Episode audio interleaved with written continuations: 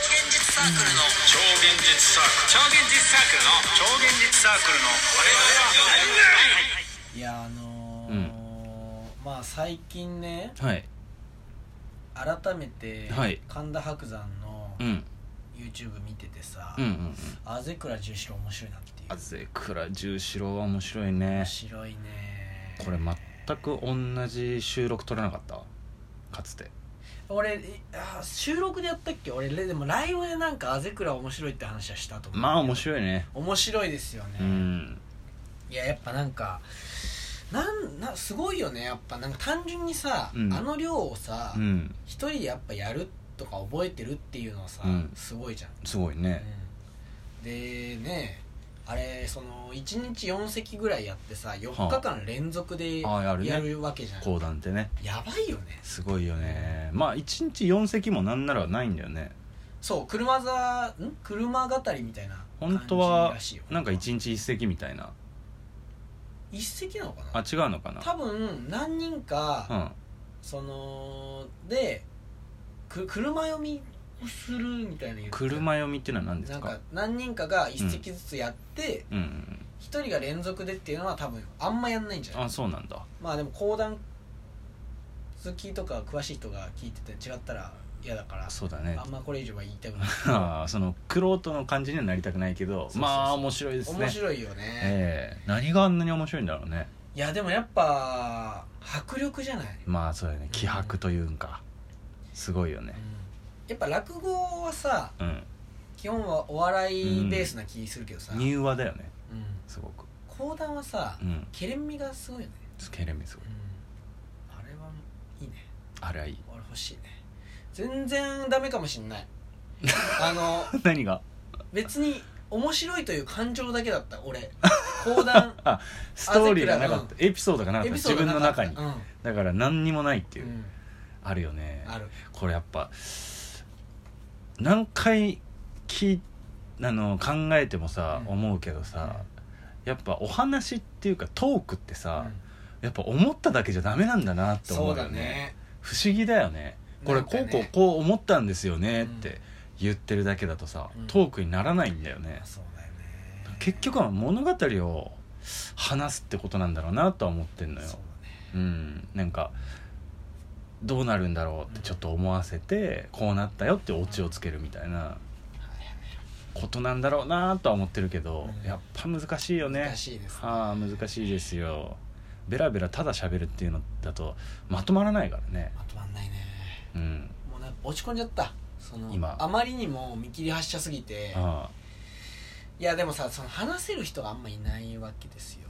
ああのーまあそうだねそうあんまり講談が面白いとかね、うん講談の話してああいいよねってそうそうそういう人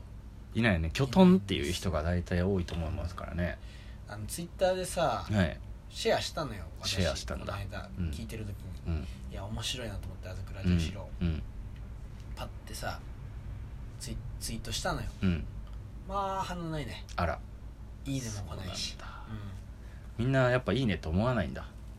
まあ分かんないんじゃないやっぱ講談って何なのっていうああそうだね、うんちょっと触れてないまあっていうねのがあるかもしれないね、騙されたと思って見てほしいけどねそうこれね12席見ればあすごい面白いなってね面白いなってなる思うし分かると思うよね特にね白山さんなんていや面白いですよほんとしかも白山さんって結構ポップな方じゃないそうだね講談師さんの中でもさ、なんか怒られてるぐらいなんでしょ師匠とかにあそうなんだまあ、怒られるっていうか、まあ、冗談かもしれないけど、いやこんな俺お俺なんてのはみたいな、お前なんてもうもっと歌に近づけよって、うんなんか歌に通じるみたいな感じらしいもんね、へー講談って歌うように喋るみたいな、うなんんかもうほぼ歌みたいな師匠はみたいそうななんだ俺みたいなのはなんか結構ポップにアレンジしちゃってるっていうか落語寄りなのかなじゃだと思うねだって現代に講談やろうっていう人があ、うん、そもそも珍しいじゃないまあね、やっぱりうん、知らないじゃないやっぱ講談師って知らない知らない落語だってなんとなくさ知ってるけどさ、だからなんか触れる機会あったりとかお笑い目指す時に落語ちょっと勉強しようとかさ、うんあるかもしんないけど講談師になろうってなかなかないよ、ね だからもうほんと神田伯山がさバッて出てきたからこう、うんポップに今ね見えるけどさ、うんポップじゃないよねうんポップではないよ多分、だって4日間連続さうん、足運ぶ劇場行くとかってしんどいよすねごいよね単純にでも一回俺汗倉を生で見たいなと思った今日あそうなんだ、うん白山さんの白山さんのすごいプレミアじゃない、プレミアだと思うプレミアだと思うし、うん、予定調整するのめちゃめちゃ難しいと思う確かにね年なんかちょっ上のと方に行か余裕のある方々の娯楽っていう感じだよないとそうだよね絶対そうだよ、どうしてもねうんなん かその予定空けても平気とか、うんなんか仕事はもう定年で終わっててとか、うんっていう感じはするよねそうなんかそのえ内容覚えてる、大体覚えてる、うんあれ面白いのがさ、なんか若干やっぱ歴史っぽいとこが面白いよね歴史っぽいっていうのはあのー歴史の話っぽいじゃん、あーまあ基本的に武士が出てくるあ、、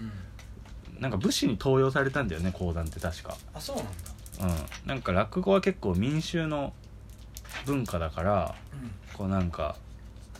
逆にこう武士とか侍とかっていうのをなんか滑稽に書いてるものが多いうん、くてでも講談は武士を結構かっこよく書いてるものが多いみたいななんか宮本武蔵とかあるじゃんはいはいはいなんかそういうこうそっち系らしいからさなんかいっぱいそういうななんていうの赤穂浪士とかうんああいうイメージしてたら分かりやすいかもねうんあんな感じだよねなるほどねうんまあ確かにななんか講談の中でもさ言ってたけどさその江戸も中期とかになってくるとさ戦争がないからさ、うんその武芸とかもやるけどそのなんかなんだっけ義太夫うんとかなんかその芸術やっをてるよね武士やってたみたいな能とかね教養としてね、だからそういうのがあんのかもね、そうだねあとはまあなんかこうやっぱ物資をかっこいいとするうんうんっていう精神がないと耐えられなかったのかもしれないね やることないしまあそのどこに自分たちはうんこう心を持ってればいいんだろうみたいなことだったのかもね滅びる人たちだからね戦争もないしねう、ん偉そうにしてるだけだったみたいなことになるからね うん多確か分にあの時代に生きてたらさバカにしちゃうよね物資のことまあそうかもね多分ねそうかもね、ううんんあいつはなんだ偉そうにうふんぞり返って何もやってねえじゃ何ねえもやかってねえじゃねえかってなるよね 腰の飾りかっつってあれ悪いね切られるねそいつ切られるねそれそれ言ったら切らそれいるつ切られるねそれこう講談でちょっと今やってみてよえー、講談でうん腰の飾りかっつって切られるっていうシーンをおいおいおいお前腰のは飾りか何を切り捨てごめんわっかわいいわかるもう全然もう恥ずかしさが勝ってるかわいいねかわいいうんありがとうねかわいいありがとうねえいやあのさそれでまあえ覚えてるあん内容えうん若干覚えてるようんき奇大体妙院のとこ覚えてる奇妙院ってなんか薬屋みたいなやつななんだっけあのー、アゼクラがうんさ、あの牢屋に入っちゃってああ隅のご隠居としてうんまあちょっとなんか偉い感じになってそのそこに奇妙院霊ん奇妙院奇妙院霊太郎霊じゃない歌手奇妙院奇妙院ってやつがいんのようんそいつはなんか狐つきっていうのやっててああ詐欺師だ詐欺師で、うなんかそいつに「お前外に出てああ赤猫這わせろ」っつって、はいはいはいか火事起こせっつって、うんうんうんそれに乗じて俺逃げるから、うんそしたらお前に、うんと一緒に隠した千両を、うんうん協力してくれたら掘るぞっつってでそれが2隻ぐらいあるんだけど、うんまあ、神田伯山自身も、うんその枕でさうんうんあの今から話すのは、うんあの正直言ってもう水増しみたいなもうんうんんで。全然いらないし面白くないっつって、でまあ話してんだけどさうんまあ筋に関係ないのよ関係ないねうん本編に全然関わってこないよ全ね然かかってないあんな長々奇妙院の悪事を言われても、うんうん全然関係ないからそうなんだよね何なんだとは思うすごいよねうんでもそういうのが残ってるっていうのがうんちょっと面白いよねちょっと面白いねそういう水増しだろう にその長い時を経ても洗練されてないっていうのが面白いよ面白いねねいや本当にもういや面白いんだけどねそのやっぱ、うん神田伯山がやるから面白まいあけそど、うそうそうマジででもいらんスなトーってリいうー上は面白くない全然あるよなうん意味わかんないよなまあぜひねうん神田伯山さんのなんかさ講談を聞いていただきたいということですかね19席あるけどね長いね長いだでも YouTube に全部アップされてんねじ YouTube に全部アップされてるでい一席40分ぐらいあるから、うん結構な時間半日以上はかかるね、まあでも語り口によって結構引き込まれますからうんね、まあ2席3席は聞いてねああそうですねうんありがとうございましたありがとうございました